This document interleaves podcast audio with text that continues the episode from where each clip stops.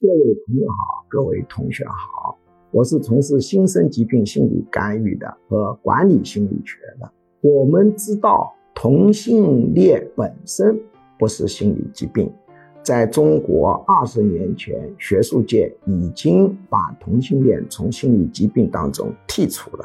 当然，美国就更早了，但是同性恋得心理疾病的概率比普通人。高了好多倍。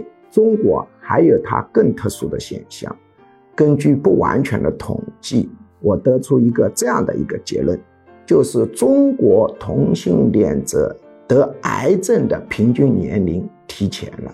也就是说，中国同性恋者比普通人群得癌症的概率升高。那么原因是什么？合理的推测。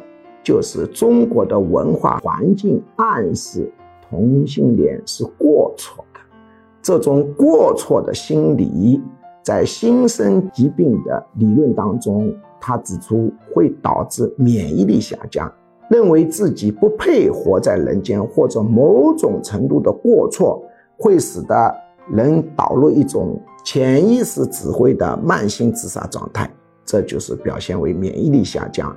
而我们每个人每天都会产生癌细胞，但是癌细胞并不会变成癌症，癌细胞变成仪器可观察到的癌症要好多年，长期免疫力下降，使得免疫力不能杀灭癌细胞，导致癌细胞长大。所以我推测，中国同性恋者得癌症年龄提前的原因。是中国的文化环境使得中国的同性恋者更加有罪恶感。